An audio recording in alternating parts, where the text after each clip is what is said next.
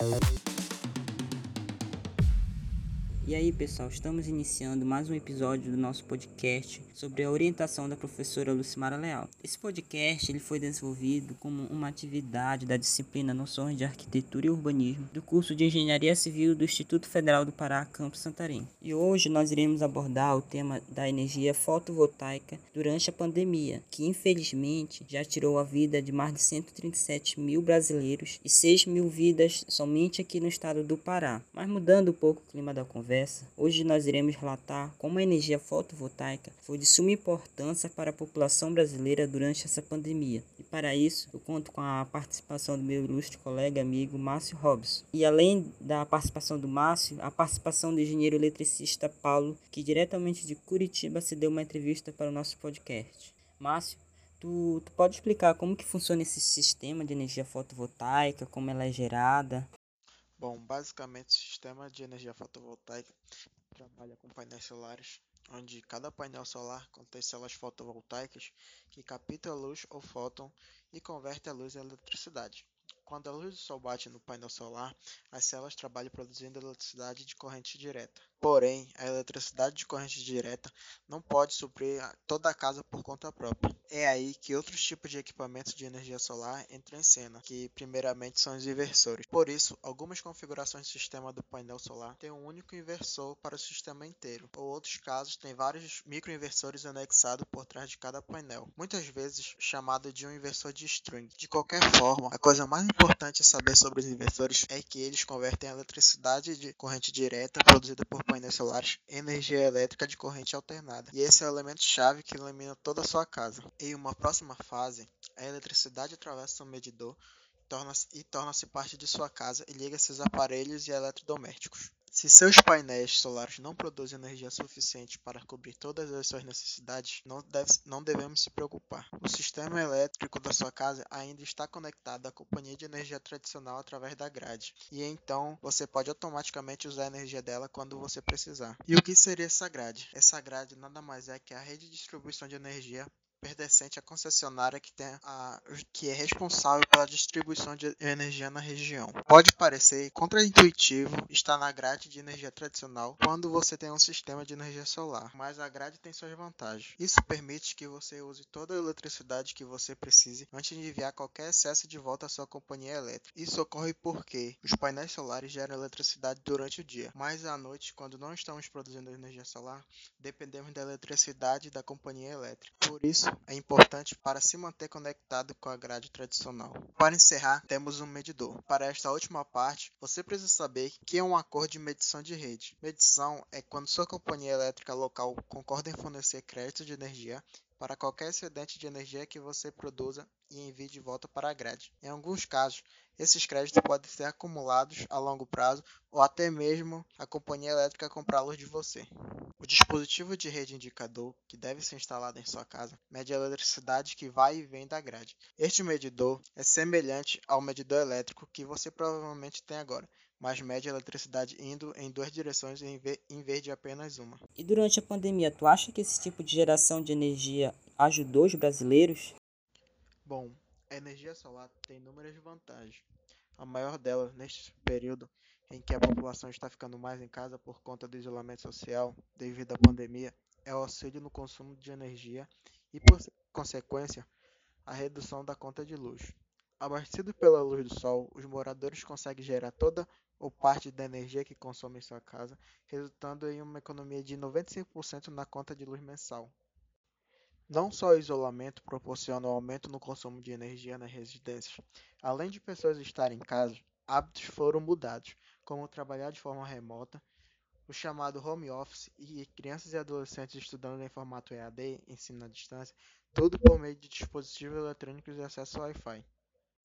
Antes, boa parte desse recuo, desse consumo era feito nos escritórios empresariais. Como agora está dentro de casa, os relógios medidores das residências passaram a trabalhar mais e as contas de luz tiveram aumento e começaram a afetar o orçamento familiar. Os painéis solares geram não só energia consumida durante o dia na casa, já que o excedente que é injetado na rede é convertido em créditos energéticos. São esses créditos que fazem que os consumidores consigam economizar na conta de energia, e ação é criada pela Resolução Normativa 482 da ANEEL, chegando a 95% da economia. E de acordo com as regras atuais do segmento de geração distribuída da ANEEL, esses créditos ainda possuem validade de uso por cinco anos após serem gerados. A redução na conta, junto com outras vantagens dos sistemas, como imunidade contra a inflação e a vida útil acima de 25 anos, segue puxando o número de instalações a cada ano no Brasil.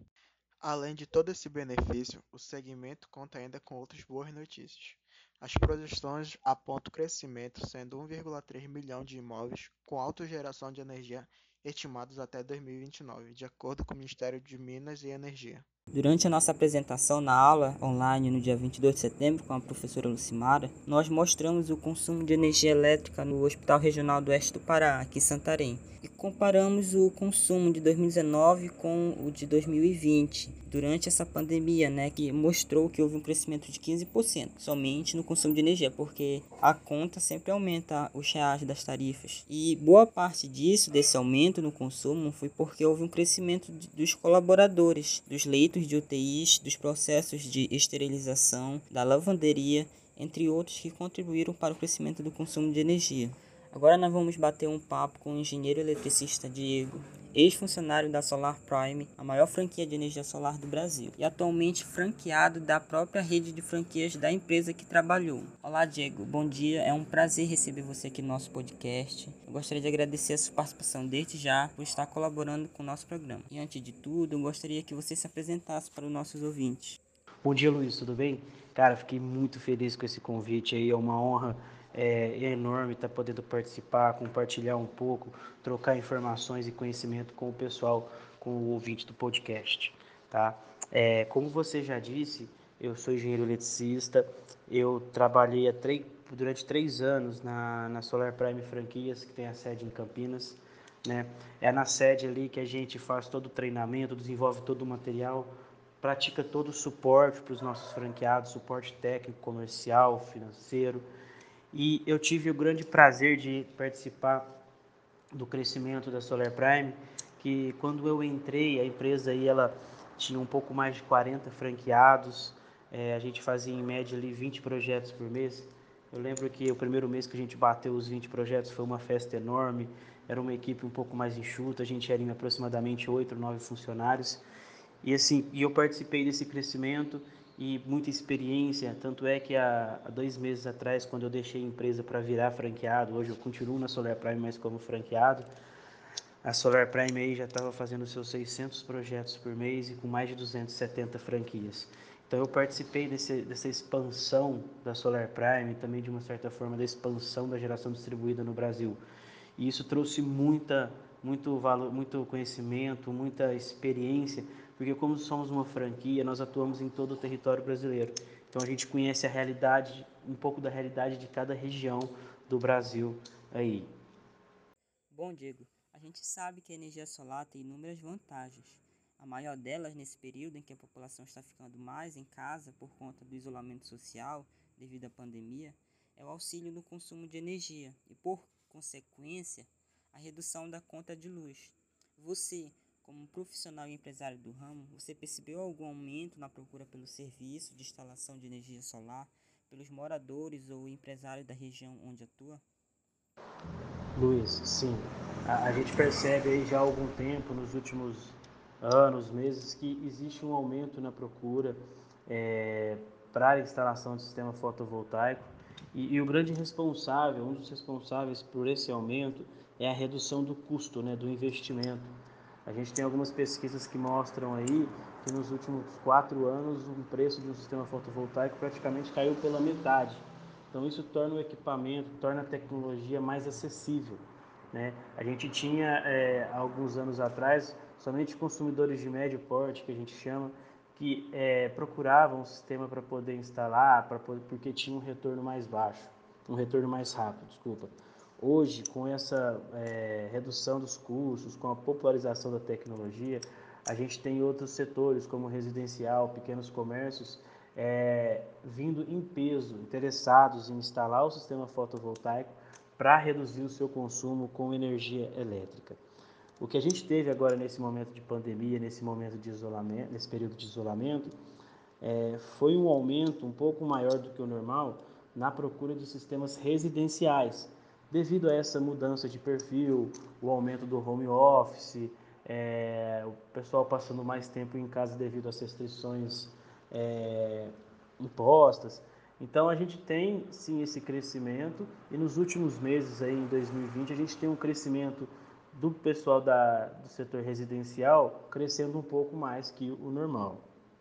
Durante o desenvolvimento do roteiro de gravação do nosso podcast, eu li uma reportagem no site da revista Exame de 25 de junho sobre o crescimento da energia solar no Brasil e ela mostra que de janeiro a maio desse ano foram adicionados mais de 1.236 megawatts de capacidade no sistema de energia elétrica no país, que é suficiente para abastecer cerca de 4.800 residências, mostrando um crescimento de 27% na capacidade instalada em relação à capacidade consolidada no ano passado. E além disso, foi gerado mais de 27 mil novas vagas de emprego no setor. Dia 24 de setembro, eu e a minha equipe nós apresentamos um trabalho sobre a implementação da energia fotovoltaica em hospitais e clínicas. Aí pegamos de exemplo já aqui na região o Hospital Regional do Baixo Amazonas, né? Então, daqui mesmo em Santarém. Nós comparamos o consumo de energia mensal de 2019 e de 2020, que nesse caso foi de janeiro a junho desse ano. Nós notamos um crescimento de 15% né, no consumo médio devido à pandemia da Covid-19. Aí eu te pergunto, né? Você, com toda a sua experiência, tu acha que é possível a energia solar ajudar no combate da pandemia? E caso sim, né, de que forma isso seria possível? Luiz, eu tenho total convicção de que sim, de que o sistema de energia solar ajuda no combate à pandemia. Por quê? E qual forma que isso ocorre? Né? Como vocês mesmos fizeram já é, esse estudo sobre o Hospital Regional do Baixo Amazonas, durante esse período de pandemia, durante esse período do Covid, é, houve um aumento no consumo de energia do hospital. Isso se repete em todo o Brasil, em todos os hospitais. É, por quê? O aumento do atendimento, o aumento de pacientes. E quando você tem esse aumento de consumo de energia, consequentemente você tem um aumento no seu custo, né? no seu gasto com energia, o valor da conta. Quando você instala um sistema fotovoltaico que supre o consumo do, do local, que consegue atender às necessidades, você tem ali uma conta menos, né? vamos dizer assim, uma conta menos para pagar e esse valor que era gasto com a conta de energia, você consegue redirecionar para aprimoramento dos profissionais ali que estão tra trabalhando, para melhora do, do atendimento dos pacientes, para aquisição de equipamentos mais sofisticados e mais modernos que auxiliam nos tratamentos de vários tipos de exames. Então, a energia solar entra como é, ajuda nesse combate da pandemia, reduzindo um custo fixo que o hospital tem e, e permitindo que ele realoque esses gastos, esse dinheiro que ele gastaria em outros pontos ali para melhorar o atendimento, para aprimorar é, ainda mais a qualidade do local e dos profissionais que estão atuando lá. Você pode citar um exemplo no Brasil ou no mundo onde a implementação dessa energia ela tem sido um sucesso em hospitais ou clínicas? Luiz, é um projeto aí que a gente pode destacar é o projeto de energia solar do Hospital das Clínicas da Universidade Federal do Triângulo Mineiro, que fica na cidade de Uberaba, em Minas Gerais. É, é um projeto aí que está gerando uma economia anual em torno de 300 mil reais para o hospital. Então, assim, imagina a, a possibilidade que eles têm de investir em outras áreas esse valor que seria pago na conta de energia. E, e mas também assim a gente poderia ter muito mais casos como esse se a gente tivesse alguns incentivos do governo, alguns incentivos dos estados na questão do acesso à linha de crédito para hospitais. Quando a gente fala de hospitais públicos, hospitais filantrópicos, hoje a gente não tem tanta facilidade na aquisição de, de verba para poder para instalação desses sistemas. Mas mesmo assim ele é viável, ele é interessante. Porém, se a gente tivesse é, alguma movimentação dos órgãos responsáveis para auxiliar nessa questão de acesso a crédito, a gente teria muito, muito mais casos aí de, de sistemas instalados em hospitais e também a gente veria o resultado e como ele pode, como que o sistema de energia solar pode estar ajudando nesse combate ao Covid. Bom, Diego, para finalizar nossa entrevista, eu gostaria de saber qual a sua opinião acerca do uso de energia solar pelo poder público, né? Como, por exemplo, em universidades, bibliotecas, espaços públicos, etc. Existem até cidades que instituíram o programa de energia verde. O uso da energia elétrica ela é um caminho sem volta para todos os setores, é, inclusive a, a, o poder público. Isso a gente precisaria é, de uma conscientização maior dos governantes, dos, dos prefeitos, para que sejam feitas políticas públicas regionais de cada cidade, de cada região, para a implementação de energia solar. Porque é um, é um sistema que só vai te trazer benefícios, te vai trazer redução de custos. E da mesma forma como a gente fala que no hospital a gente pode pegar aquele valor que se pagava em conta de energia e aplicar em novos equipamentos, é, para uma cidade que a gente tenha instalado o sistema de energia solar nas, na, nos órgãos públicos, a gente conseguiria redirecionar essa, esses valores para a saúde, para a educação. Então, eu vejo com muito bons olhos e aguardo com, muito, com muita esperança que a energia solar domine o quanto antes não só o poder público, mas como residencial, comercial ou industrial, porque eu tenho certeza que a energia solar ela veio para ficar e veio só para trazer benefício para todos nós. Diego, gostaria muito de agradecer a tua participação. Espero poder ter outras oportunidades desse network com você. Muito obrigado. Luiz, eu que agradeço a, o convite, é, me põe à disposição de qualquer um de vocês para tirar dúvida, para a gente conversar, para a gente crescer junto, trocar experiência. Um grande abraço e sol para todos.